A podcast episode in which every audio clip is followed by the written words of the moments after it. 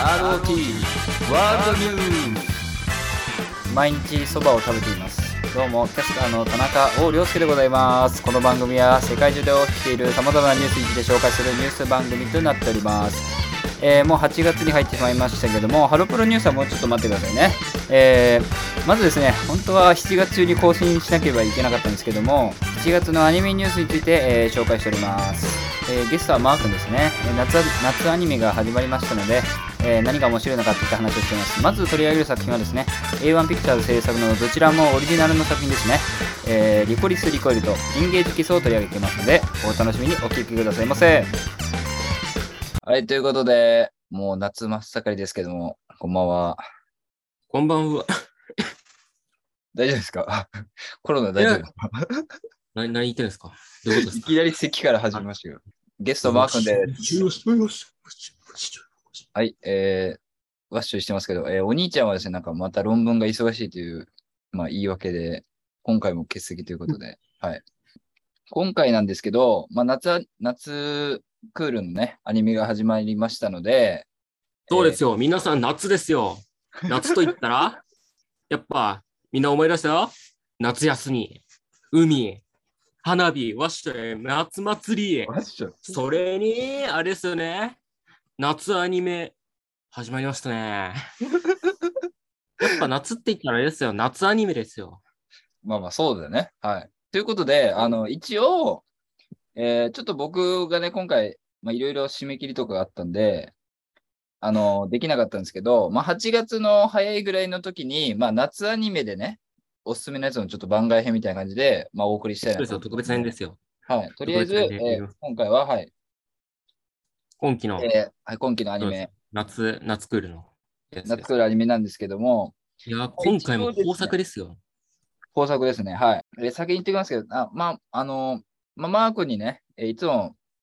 これ見といてくださいっていうか、まあ、こういうのありますよっていうのも教えてもらうんですけど、で僕はね、ちょっと時間がなかったのもあって、まあ、言い訳ですけども、まあ、それぞれ1話ずつ、だから初回放送だけで、一応今回は、あの、僕は語っていきます。で、マー君は、まあ、今の段階だと多分3話、4話ぐらいまで、えー、配信されてるものもあると思うんですけど、まあ、全然それ含めて話していただければなと思います。どうしましょうか？じゃあまず、まあ、マークがリストを送ってくれたんで、もうめんどくさいんでリスト順でいっちゃいます。えー、まず、リコリスリコイルから。はい。え、これ、これ全部、全部語るんですか？語るってまあ、そんなに短、短めで、短めでっていうか、そんなになんか1個5分ぐらいでもう俺見てないやつもある。あの、語りたいやつは結構長めに語ってもらっていいんで。えこ僕、僕的にはあれですよ。だからこれ見てなんかピックアップして、何個かピックアップしてって感じで。あ、そう。あ、そうだね。じゃあ、あの、こんな感じでやろうと思ってたんですけど、だから、田中さんが、何個ピックアップして、はい、じゃあ、余ったやつはちょっと短めにって感じにしましょうか。はい。はいはいはい。じゃあね、えー、どうしよう。うーん、まあ、じゃあ、リコリスリコイルからいきますか。お、目つきますね。やっぱまあ僕が最初にちょっと名前をね、出したのってあるのが、はい、いや、これは本当に、はい、つきどころがめっちゃいいですね。はい。えー、っとですね、まあ僕も何作か1話だけ見たんですけど、はい。まあ1話見た段階だと、はい、まあ、もちろん全部見てないですよ。全部のコンクール何見てないですけど、リコリス・リコイルが一番面白いかなっていう感じの。ああ、はい。はい。そうですね。一応ですね、えっ、ー、と、ざっくり概要を説明させていただきますけども、えー、これは A1 ピクチャーズ制作による、えー、オリジナルのね、アニメ作品ということで。はい。はい。で一応、ウィキペディアを見て話しますけど、えー、犯罪を未然に防ぎ、人知れず平和な日々をもたらす秘密組織、えー、ダイレクトアタック DA。はい、通称 DA っていうところ。はい、と、その支部であるワカフェ、喫茶、リコリコ。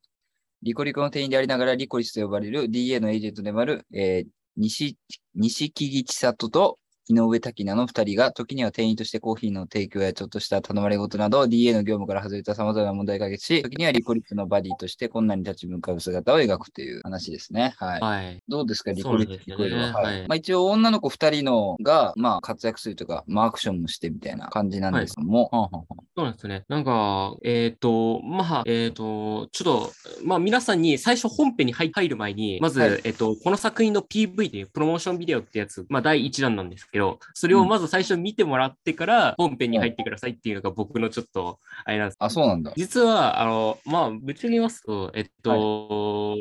と、リコリコのやつ、今回実は、えっ、と、あれなんですよ。最初の段階のそのプロモーションのやつの見た目から、見た目の状態とは裏腹に本編を覗いたら、なんだこれっていう裏切りの感じの、ああ、なるほど、まあ、ないるほど。い意味での裏切りなんかなって感じの、はい。もうギャップ。みんな、みんなが、あ、これ絶対明るい系のポップな感じの、なんかギャグ、ギャグ要素とかあるのかなっていう、なんかはちゃめちゃな感じのアニメなというふうに印象づけられる。だけど、は実は、まあさ、先ほどストーリー物語のあらすじを、まあ、言ってもらったんですけど、うんそうなんですよ。えっと、犯罪を未然に防ぐ秘密組織。いや、この時点で何？犯罪ばっか起きてんの？っていう感じ。そうだね、はい。その1話のオープニングのところもありましたけど、その、まあ、に一応日本、日本っていうか、その、この街はすごい平和で、えっ、と、なんか治安がいいみたいなナレーションは、ナレーション流れるんだけど、実際起こってることはもう、めちゃめちゃこう治安悪すぎだろっていうのを、まあ、そうなんですよ防いでるだけっていう。やばね、女子高生がなんか急になんか、あれ、銃持って、刃物持った人をなんか突き飛ばして、なんか軽めの音でパンパンって、え、うん。だから普通に銃も使って、そうそうそそうなんですよ。何、何、撃って、撃って。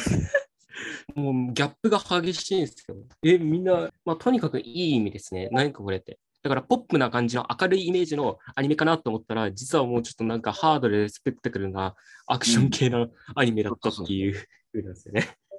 で なんだこれって。う。で、一応これ見て僕はすぐ連想したのが、まあ、あの、ちょっと映画の話になるんですけど、えーっと、去年、ベイビー・ワルキューレっていう、まあ、インディーズの日本の映画なんですけど、が結構、なんていうのかな、流行って、で、どういう内容かっていうと、あの、まあ、女の子二人の職業が殺し屋で、女の子二人が、まあ、めちゃめちゃ強いみたいな話が、ベイビー・ワルキューレっていう映画なんですけど、まあ、それにちょっとテイスト近いのかなっていう感じしました。はいはい可愛い女の子がバリバリアクションするし、その、そんなに、まあ僕1話しか見てないんであれなんですけど、そんなに悲壮感なく、結構女の子が戦う時って、なんていうのかな、まあ窓まぎりでもいいですけど、ちょっと悲壮感ある感じでやる時も多いじゃないですか。でも結構明るい感じで、あの、た敵を倒していくっていうのがちょっとテイストとして似てるのかなっていうのもありますし、なんかウィキペディアに書いてたんだけど、なんか企画としては、最初の企画ではもうちょっと暗めだったけど、なんか暗めだとあんまり、なんていうの？他の作品に勝てないから、ちょっと明るい感じにしたっていうのが一応書いてありましたね、これ。はい。えーすごいですね。はい。いやー、まあ、キャラ、もうそうですね。あの、キャラクターも本当になんか、あのーそうですね。しまあ、今回ダブル主人公なのかな？って形で、まあ、また、なんか最近多いですね。ダブル主人公ってやつ、うん。立ち位置が。えっと、そう、そうなんですよ。えっと、キャラクター、えっと、錦、錦木千里っていう子なんですけど、まあ、この子が、まあ、なんか、あれなんですよね。なんか、その DA っていう先ほど言いました犯罪組織を未然に防ぐ組織の、えー、と中に組織されているなんか孤児たちを集めた、はいを孤児たちの まあぶっちゃけ言いますけど、まあ、そこにいるなんかまあ多分1話見てもらったら分かるんですけどうーんと女子高生たちがなんかちょっとでたくさん出てきてなんか銃持ったりやってるんですけどその子たちを教育して、教育された子たちの名前をリコリスっていうふうに呼ばれてるんですよね。まあタイトルのようにリコリスっていう子。その,、うんよまあ、その子たちをリコリスっていうふうに呼ばれてるんですね。うん、で、その中でもなんか才能っていうか、もう銃の扱いとか、なんかそういう感じの、まあ、まあ、リコリスの中でもなんかずば抜けでなんか、ね、才能っていうか能力が高い子が、あの、この主人公である、えっと、錦木千里っていう子なんですよね。うん。で、この子は実はなんか結構天真爛漫で、はいはい。本当になんかいろいろなんかこのコツ、そつなくこなすっていうか結構明るいんですよね。誰にも対してもなんかフレンドリーにうんあの対応してくれるし、なんか、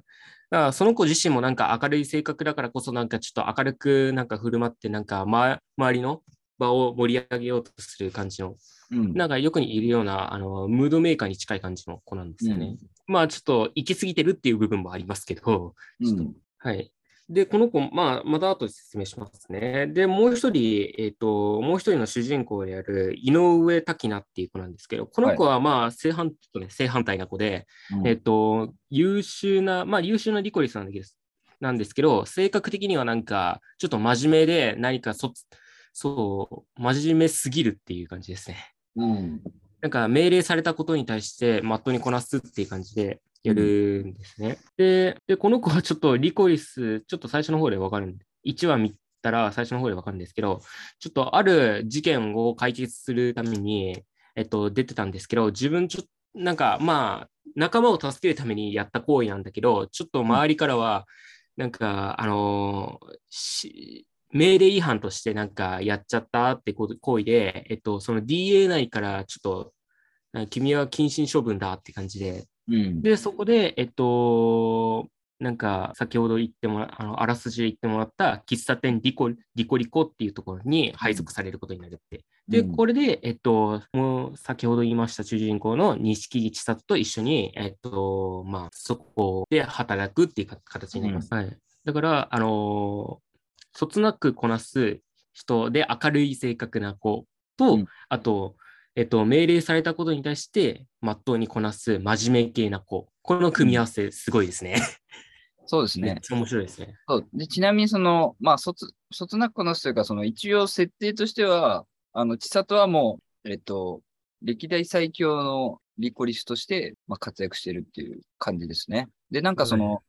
うん滝名もその、何、千里がいるから、なんか千里から学んでこいみたいな感じで、一応飛ばされるというかね、そのこの喫茶店に。配属、配属転される。だから、あのまあ、警察で例えるのもあれなんですけど、まあ、警察の本、なんですか、本部に、まあ、もともと滝名はいて、えー、それでまあ、ちょっと、いろいろやりすぎちゃって、まあ、地方じゃないけど、ちょっと、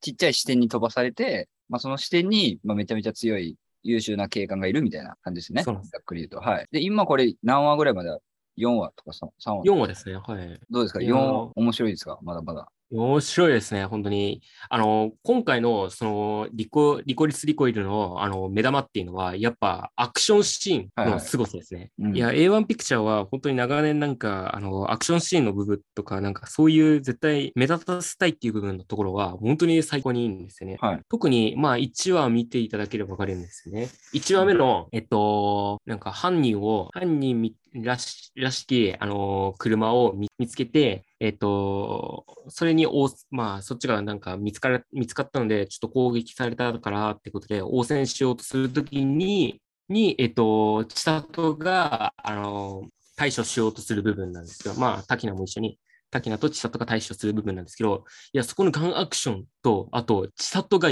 なんか数ミのところで避けるそのシーンの部分が本当にうん。まさしく本当にリアルで本当にえこんなの避けてんの？って思うくらいのなんかうん演出で、うん。作画が本当になんかすごいなって。うん。そしてアクションシーンが見どころの一つになってますね。そうなんですよね。あとはそうですね。人間関係の部分。結構、うん。今の4今4話目まで来てるんですけどうん。えーっとそうですね。あのー滝名のその心情っていうか、あれですね、周りとのややりとりのやつっていうのは、やっぱまだ最初のうちで、その喫茶店リコリコに来たばっかりのところってさは、まだなんか、まあ飛ばされたからっていうことで、そういうことに対して、なんか命令、そういう飛ばされたっていう感じの命令に対して、うん。あのーこなしているって感じなんですけど、うん。まあそこからだんだん、その千里のなんかやつに当てられたり、千里と一緒になんか事件とかそういうのを解決してったりしていくうちに、どんどんなんか、あのー命令以外のことで、まあ自分自身で決めるっていう感じの感情に多分シフトチェンジしてって、ちゃんとうん心変わりしてってって。だから、なんか4話目だなんですけど、結構成長してる部分がたくさん見えるなっていう部分がありますね。うん。そうですね。はい。多分、どうですか？田中さん、まあ多分、田中さんは1話までしか見てないから、うん1話見た状態での、あの、その、あれですね、その人間関係でのなんか感じっていうのは、どういうあ、まあでもあの、喫茶リコリコで、その、この二人以外にも、えー、まあ、アラサーの、アラサーって書いてますけど、茶髪のアラサー女子、中原瑞希とか、そうですあとね。店長とかいるじゃないですか。そうですね、店長もいますね。ミカっていう。だからその、まあ単純にその、何？喫茶店で若フェっていうなんか、なんていうの？見た目可愛い感じだけど、え実際やってることは結構、なんていうのかな、スパイ、スパイ活動じゃないけどさ、その DA として仕事をやる やってるじゃないですか。そうですね。闇深きなんかそうそう。その辺の、まあ、ギャップとかも多分面白くやっていくんだろうなっていうのが1話見ただけでもわかる感じで、まあ、リコリス・リコイルは期待してみたいなと。これから、そうです。これから、まあ、なんといっても、あの、あれですからね、今回、これがオリジナル作品ですから。そうそうそう、オリジナル A1 ってピクチャーズいうのもすごい。のオリジナルうん作品、そうなんですよ。ここまですごいと思います。しかもなんか僕も調べによるな、よるんですけど、海外人気がなんか結構爆上がりしてるって。えー、まあでも確かにはいはいなんか、うん、そうそうそう。すみません、ウィキペディアばっかで見てますけど、ジャンルで、ジャンルでガンアクションって書いてて、そう、もちろんアクション、アクションの中のさらにガンアクションなんで、そういう面もなんか結構海外に受けてんのかなっていうのはあります。そうですね。やっぱどうしても日本のなんかこういうアクションって、なんだろう、ちょ、ちょっとファンタジー寄りになるじゃないですか。まあ、剣とか使ったりとか。リアルな、ねうん、リアルなガンアクションとかってあんまりない気もするんで、そういうとこも珍しいのかな。ちなみに、うん監督は足立慎吾さんっていちょっとオーバーにやってますもんね、うはい。足立慎吾さんっていう、えー、ソードアートオンラインとか、まあ、ワーキングとかでキャラデザとか作家してた人が監督。そうなんですね。もう前からいる本当に数々の名作品を、ねうん作り出してくれてる足立監まあ確かにそれを考えてようやく初監督作品って感じもします。はい。はい、これはちなみにリコリス・リコイルは。はなんか、ユリだから最高だみたいなことを、あまあ、言あってたけど。そうなんですよ。まあ、どうなんですかね。皆さんから見た感じで、これ、あれですね、主人公、ダブル主人公がしかも女性同士なので、はいなんか、で、なんか、千里自身がなんかちょっと、あれなんですよね、あの、滝名に対してちょっとグイグイ、だから心を打ち明けてくれないかっていうふうにグイグイ詰めて込んでるからこそ、なんかスキンシップ力が強強めなので、まあ、うん見てる人の中には、これユリじゃねえか、これ絶対ユリアニメだろうっていうふうに捉えることができます。うんそうですね。うちの、そうだ、まあね、シンさん、まあはしね、うちの兄貴は、はい。に知らせた瞬間、はい今、連絡したら、うひょーってそうですね興奮してましたね。はい。はいということで、リコリス・リコイル、まあ結構、はい。普通に、まあ僕個人的にはさっきも言いましたけど、まあ今期の中で一番、一話見た段階では面白いと思いました。はい。で、えっとですね、まあこれに続けて、まあちょっと関連している作品ということで、えーエンゲージキスもちょっと一応、ちょっとだけ触れたいんですけど、あーそうですね。エンゲージキスは、まあ、えー概要を説明しますと、えー同じ A1 ピクチャーズの作品ですよねオ。リジナルで、あそうなんですよ。エンゲー今期ジキス、もオリジナルなんだ。そうなんですよ。A1 ピクチャー、今回、あれなんですよ。オリジナル2作品出してるんです。すあごいなんか言ってたねエンゲージキスは、えー、これもウィキペディアを見て説明しますけども、えー、ラブコメを題材としたオリジナルテレビアニメであり、太平洋に浮かぶメガフロート都市、ベイロンシティを舞台に都市を脅かす悪魔との戦いを通じて、ダメ人間の衆、まあ、ダメ人間というか、まあ、タイトルには、タイトルにもありましたけど、まあ、クズですね。えーヤンデレのキサラ、元恋人の綾野の参加権関係を描くって書いてるんですけど、そうですね、エンゲージキスの方は、まあど、まあ、設定としてはちょっと面白いところもあったんですけど、まあ、設定がどういうか、どういう感じかっていうと、まあ、エンゲージキスっていうタイトルの通りなんですけど、まあ、キスをしたらパワーアップするみたいなね、女の子が。そうですね。まあ、なんていうんですかね。えっと、この作品のやつは、あの、あれですね。く、く、く、クズ、うんく、クズの主人公と、えっと、えっと、その、クズな、クズなところ、クズだっていうことを分かっているんだけど、あの、好きで、好きでいることを諦めきれない元カノうん。と、あともう一人、えっと、その、なんていうんですか、えークズのことが好きだけど、好きで、で、なんか一緒になんか、あの、まあ、同じ悪魔狩りとかそういうことを手伝ったりしている、まあ、養い人の高校生の女の子、うん JK。まあ、ちょっとその子は特殊な分け合いっていうか、とはい特殊な人間なんですけど、うんのその三角関係うんを描いた、まあ、ラブコメみたい、ラブコメで、なんかよくわかんないアクションなのかって感じのやつですね。ちょっとぐっちゃぐちゃな風に言ってますけど、なんまあかその三角関係が毎回見られて、なんか、あ、終始面白いなっていう風にうん。思いますね。まあね、まあ、それがはい。僕としてはちょっと、なんか、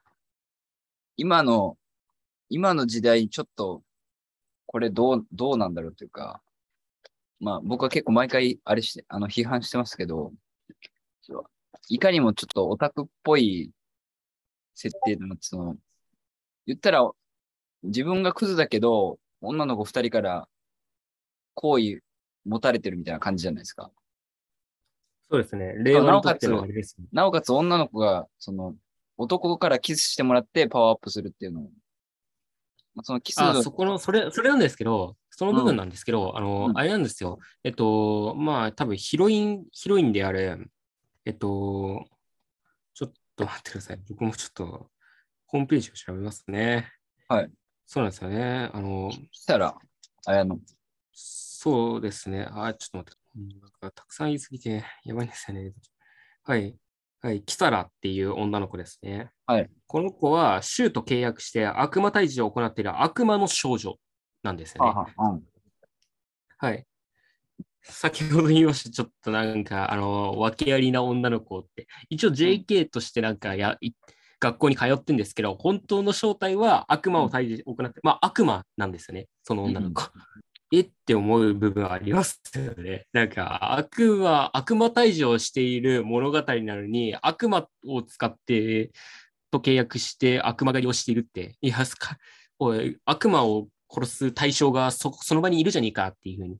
うん。まあ、そこなんで一緒につるんでるのかっていうことは、ちょっとなんかわか、まだ多分その先、もうちょっと後に多分説明されると思うんですけど、今はまだ明かされてませんね。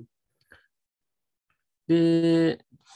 そうですね、えっ、と、主人公なんですけど、えっ、と、尾形修っていう子ですね。はい。えっ、と、その、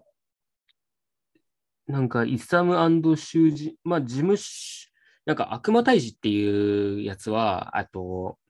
なんか、その、ベイロンシティっていうところのあの政府から、なんか依頼されて、悪魔が発生しました。じゃあ、この人たちを対対処してくださいねっていうふうに依頼をされるんですよね。で、それ依頼を受けて、えっと、事務所の方に、えっと、じゃあ、まあ、事務所たくさんあるんですよね。各事務所のやつ人たちを集めて、で、じゃあ、あなたたちはこれ、どれだけのお金であの悪魔退治してくれますかっていうふうに、なんかお金を請求するんですね。で、それで、それでなんか請求にやって、じゃあ、あなた、あなたの事務所のところで、あの請求し、ああなたたちのお金のやつで支払いますので、じゃああなたたちのところでお願いしますねっていうふうにやって依頼するんですよね。で、うんそれの一角の事務所として、あの、一応働いているのがこの主人公、シュウっていうこの人なんですけど、うん。えっと、まあ、悪魔退治とかそこら辺には、あの、真剣にやろうとするんですけど、他のところは本当ダメダメで、えっと、もうパチンコとか、うん。そうとか、そことかやって、金を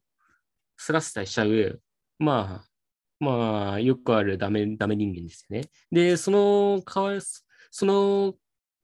ことをしてたうちに、えっと、まあ、家賃とかも払わずに滞納しちゃって、最初の1話の時点で、えっと、水道、水道代、電気代、ガス代、すべて払ってないから、電気を止まら止まっちまうっていう、なんか現象が起きるところからスタートしちゃうんですけど、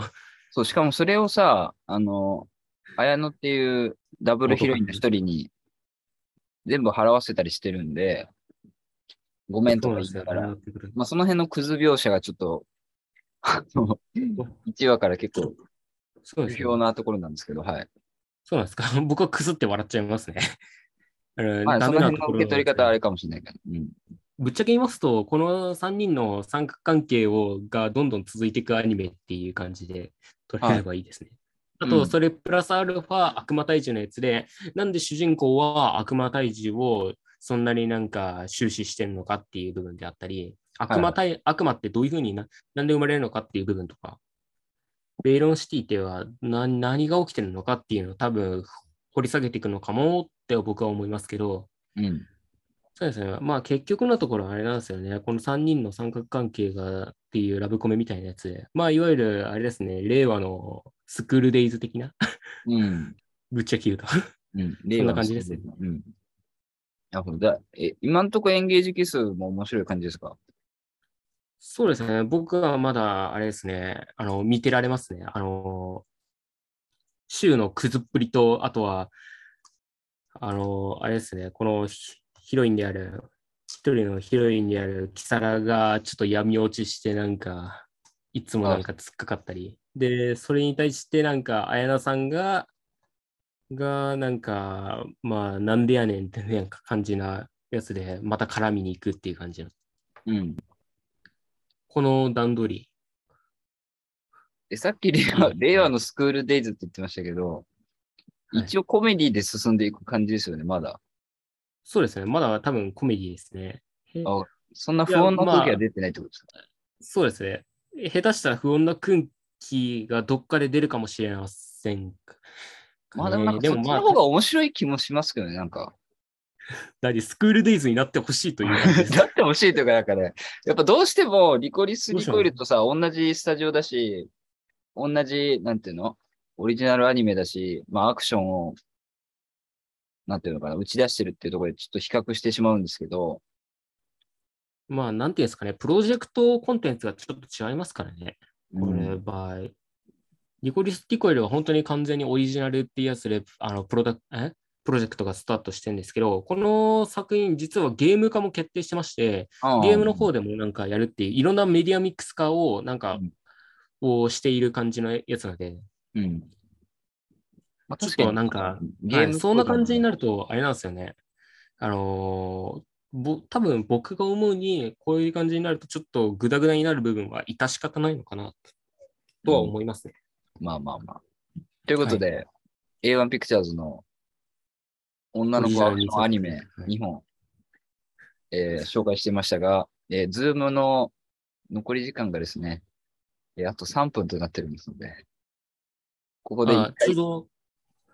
そうですね、後半パートに続くっていう感じなんですよ、はい。皆さん、なんか変な風になっちゃった。次回に続く。